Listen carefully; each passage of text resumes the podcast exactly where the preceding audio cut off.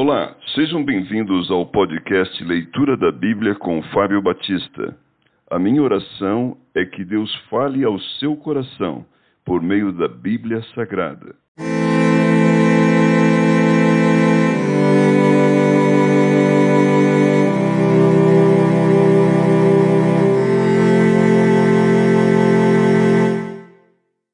Segunda Crônicas, capítulo 20 a vitória de Josafá sobre Moabe e Amon.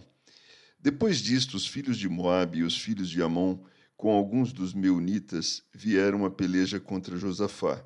Então vieram alguns que avisaram a Josafá, dizendo: Grande multidão vem contra ti da além do mar e da Síria. Eis que já estão em Azazon Tamar, que é em Gedi. Então Josafá teve medo e se pôs a buscar o Senhor e apregou jejum em todo o Judá. Judá se congregou para pedir socorro ao Senhor. Também de todas as cidades de Judá veio gente para buscar ao Senhor. Pôs-se Josafá em pé na congregação de Judá e de Jerusalém na casa do Senhor, diante do pátio novo, e disse: Ah, Senhor, Deus de nossos pais, porventura não és tu, Deus nos céus? Não és tu que dominas sobre todos os reinos dos povos? Na tua mão está a força e o poder, e não há quem possa resistir. Porventura, ó nosso Deus, não lançaste fora os moradores desta terra de diante de teu povo de Israel, e não a deste para sempre a posteridade de Abraão, teu amigo?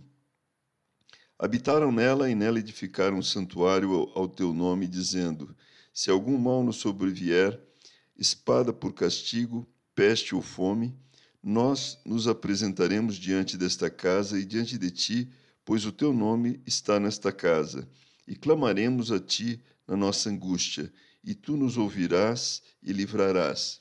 Agora, pois, eis que os filhos de Amon e de Moabe e os do monte Seir, cujas terras não permitiste a Israel invadir, quando vinham da terra do Egito, mas deles se desviaram e não os destruíram, Eis que nos dão o pago, vindo para lançar-nos fora da tua possessão, que nos deste em herança.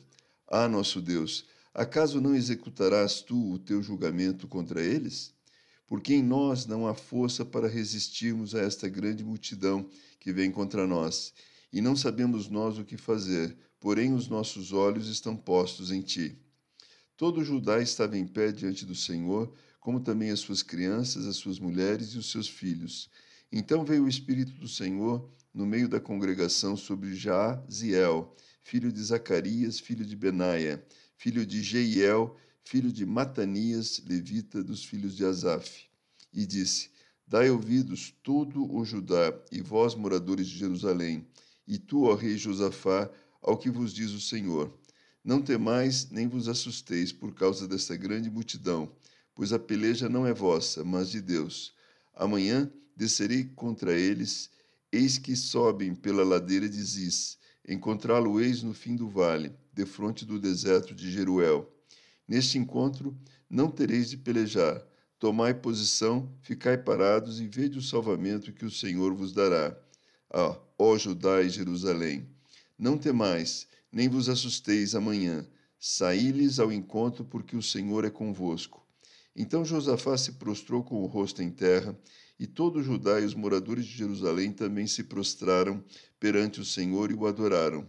Dispuseram-se os levitas dos filhos dos coatitas e dos coreitas para louvarem o Senhor, Deus de Israel, em voz alta, sobremaneira. Pela manhã cedo se levantaram e saíram ao deserto de Tecoa. Ao saíram eles, pôs-se Josafá em pé e disse: Ouvi-me, ó Judá, e vós, moradores de Jerusalém. Crede no Senhor vosso Deus e estareis seguros. Crede nos seus profetas e prosperareis. Aconselhou-se com o povo e ordenou cantores para o Senhor que, vestidos de ornamentos sagrados e marchando à frente do exército, louvassem a Deus, dizendo: Rendei graças ao Senhor, porque a sua misericórdia dura para sempre. Tendo eles começado a cantar e a dar louvores, pôs o Senhor emboscadas contra os filhos de Amon e de Moabe e os do monte Seir que vieram contra Judá, e foram desbaratados, porque os filhos de Amon e de Moabe se levantaram contra os moradores do monte Seir, para os destruir e exterminar. E tendo eles dado cabo dos moradores de Seir, ajudaram uns aos outros a destruir-se. Tendo Judá chegado ao alto, que olha para o deserto, procurou ver a multidão, e eis que eram corpos mortos que jaziam em terra, sem nenhum sobrevivente. Vieram Josafá e o seu povo para saquear os despojos, e acharam entre os cadáveres riquezas em abundância e objetos preciosos. Tomaram para si mais do que podiam levar, e três dias saquearam o despojo porque era muito. Ao quarto dia se ajuntaram no vale de Bênção, onde louvaram o Senhor. Por isso chamaram aquele lugar Vale de Bênção até o dia de hoje. Então voltaram todos os homens de Judá e de Jerusalém, e Josafá à frente deles, e tornaram para Jerusalém com alegria, porque o Senhor os alegrara com a vitória sobre os seus inimigos. Vieram para Jerusalém com alaúdes, harpas e trombetas para a casa do Senhor. Veio da parte de Deus o terror sobre todos os reinos daquelas terras, quando ouviram que o Senhor havia pelejado contra os inimigos de Israel. Assim o reino de Josafá teve paz, porque Deus lhe dera repouso por todos os lados. O reinado e a morte de Josafá. Josafá reinou sobre Judá trinta e cinco anos, quando começou a reinar, e reinou vinte e cinco anos em Jerusalém. Sua mãe se chamava Azuba, filha de Sili. Ele andou no caminho de Asa, seu pai, e não se desviou dele, fazendo o que era reto perante o Senhor. Contudo, os altos não se tiraram, porque o povo não tinha ainda disposto o coração para com o Deus de seus pais. Quanto aos mais atos de Josafá, tanto os primeiros quanto os últimos, eis que estão escritos nas crônicas registradas por Jeú, filho de Anani, que as inseriu na história dos reis de Israel.